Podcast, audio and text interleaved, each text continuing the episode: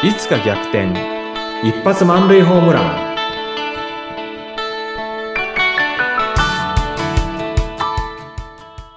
皆さんこんにちは。合同会社東きみなり事務所。代表社員の東きみなりです。こんにちは、インタビュアーの山口智子です。東さん、前回、お客様で飲食店の社長のプレゼンテーションコーチをやって、えー見事大成功。という話をしていただきましたが、その、大化けさせていく仕組み、そのことについてもぜひ伺いたいんです。はいうん。ぜひ気になる。ね気になりますよねうんうんうん、うん企業秘密だななんて言いたいんですけれども はいあの大化けっていうのはですねなんかあの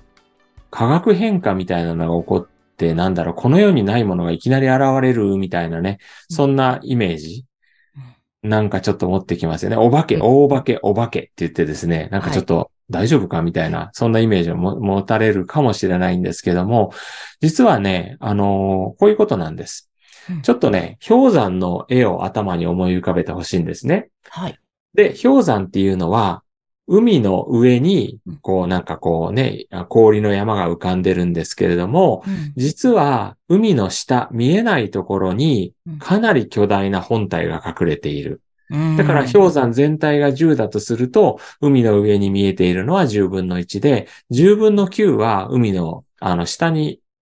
あるわけですよね。だかはい。らタイタニックがあのぶつかったのは氷山の海の上の部分じゃなくて、海の下の巨大な部分にぶつかって、絶対沈まないと言われたのに沈んでしまったんですね。だからそれぐらいまあ大きなものが隠れている。うんじゃあ、ちょっと皆さんにね、この氷山のイメージをめ、あの、頭に思っていただいたところで、今度プレゼンテーションの話をしますけれども、うんプレゼンテーション、私たちが見ているのは、まさに氷山で言うと、海面より上の部分ですよね。ここはもう目に見えている部分。例えばその人が喋っているコンテンツだとか、それからその人がこう身振り手振り使ってたらそういったスキルとかテクニックだったり、あるいは自信があるように喋ってるなとかないように喋ってるなっていう態度だったり、そういうのは見えてるわけですよね。はい。で、一般的には、プレゼンテーションのコーチングだとかトレーニングっていうのは、その見えてる部分に対してのトレーニングです。で、それに対して私がやっているのは、見えてない部分。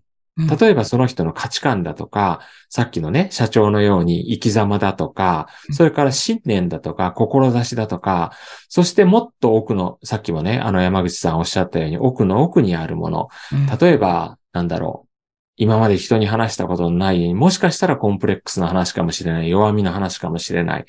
でそういうところにこそ、その人の魅力っていうのが隠れてるんですね。うん。で、こうした生き様、信念、価値観、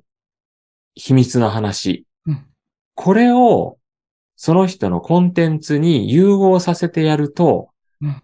今までは、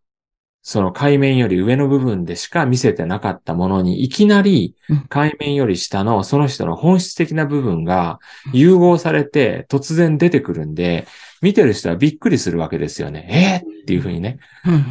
んな魅力的なストーリーをする人だったのか。うんで、それがまさに私が考える大化けなんですよ。おー、なるほど、なるほど。今まで見せてなかったものを見せてるだけなんですけれども、あまりにも見せてなさすぎた。うん。いや、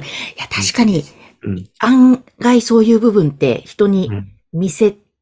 ちゃいけないんじゃないか。もしくは、うん見せてもあまり意味がないんじゃないかとか、なんかそんなような考えがね、どこかにありますもんね。そうですね。見せても意味がないんじゃないかっていうのはまさにそうなんですよね。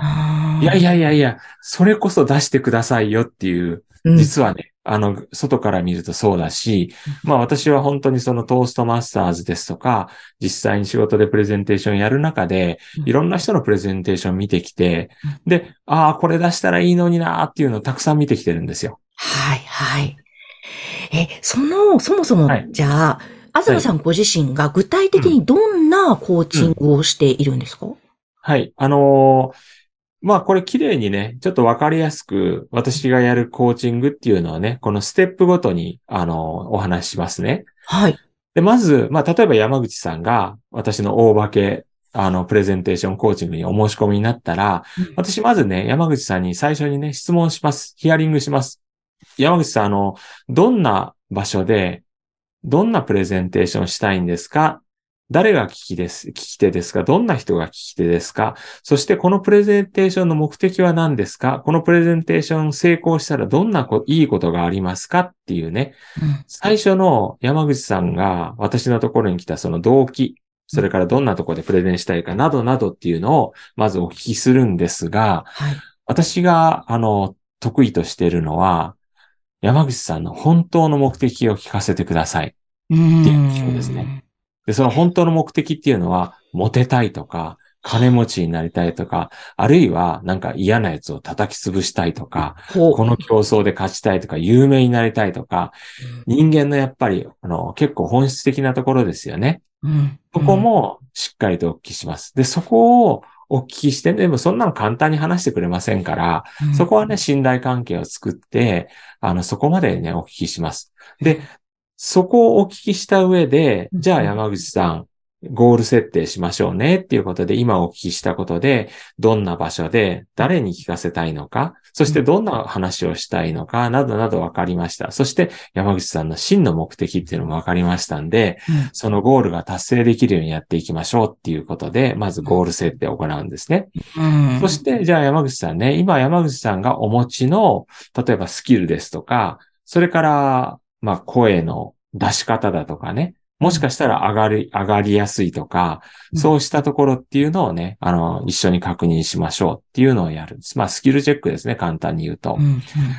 で、もう一つ、さっきね、あの、氷山の絵の、あの、氷山の絵っていうか、氷山の海の下の部分、山口さんの志とか価値観とか信念だとか、そうしたところを、まあ、ゆっくりとこう、インタビューしながらお聞きしていって、深掘りしていく。うん、で、あの、最初のね、あの、要件のヒアリングのところで、山口さんの真の目的って何ですかっていう、そういったインタビューしてるんですけども、うん、それにこう対応する、あの、山口さんのですね、今まで、あの、あまり話してこなかったところ、大事にしているものとか、もしかしたら気になっているところだとか、そういったところにインタビューの中でちょっと触れてきたら、そこもですね、お聞きしていいですかっていうふうに聞いた上でお話をお聞きします。とにかくね、その山口さんって人を、あの、氷山で言うと、その海面より上、それから海面より下までちょっと全部お聞きしようというところですね。それが現状分析になってきます。そしてもう一つ。大事なことは誰に聞かせたいのですかっていうことで、誰って言ったってね、100人いても、その中でやっぱりターゲットになる人ってのはいるわけですよね。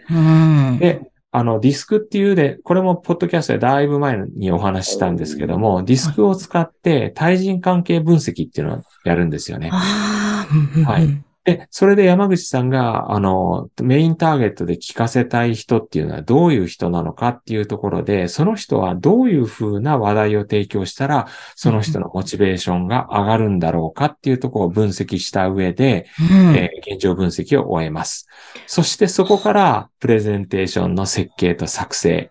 ですね。うん、で、プレゼンテーションができたら、はい、じゃあ行ってくださいっていうのはあまりにも乱暴なんで、うん、その後の練習も、あの、お手伝いします。で、私ね、うん、私おそらく一番得意としてるのは、このプレゼンテーションの練習にお付き合いするところなんですよね。うん、実際にやってもらって、で、その人が持ち味出し切れてなかったら、もっとね、山口さん、あの、ここら辺ね、山口さんのいいところがあるんで、もっと勇気を出して、大きな声をお腹から出してくださいとか、うん、あそ、その声の使い方いいですねとかね、うん、このコンテンツだったらもっとこんな風にスローダウンしていってみてくださいとか、うん、そこをね、録画しながら、やっぱり徹底的にやりますね。そうすると、やはりその方ね、練習する前と、練習して自分がどんどん成長していっているのを、まず録画を通して見ることができるんで、まあ恥ずかしいですよ、自分がプレゼンやってるのね。だけど明らかに自分が上達してるのを見ると、うん、やっぱりそれがモチベーションになって頑張ろうって気持ちになってくるんですね。うんうんうん、そこまで行って、あの、じゃあ頑張ってくださいっていうふうに送り出す感じですかね。はあ、はい、すごい。結構徹底してやっていくわけですね。深掘りから。やっていきますね。うわその下の、そうです。目的達成するために、うん、あの、大化けしてもらわなきゃいけないんです。まあ、ちょっとした言葉でもね、大化けできるんですけれども、うん、さらにね、あの、その方が、あの、高い目標を持っているような場合っていうのは、ここまで徹底してやります。ええー、確かにこれは確実に結果大化け。お化け。ねえ、そうなるんだろうなという感じですね。はい。わあ、もうぜひちょっとね、近々プレゼンの機会があってどうしようって悩んでる方は、もうぜひ東さんのところにご相談いただきたいですね。えー番組の概要欄にホームページ掲載しておりますので、ぜひそちらからまずはアクセスしてください。今日もありがとうございました。ありがとうございました。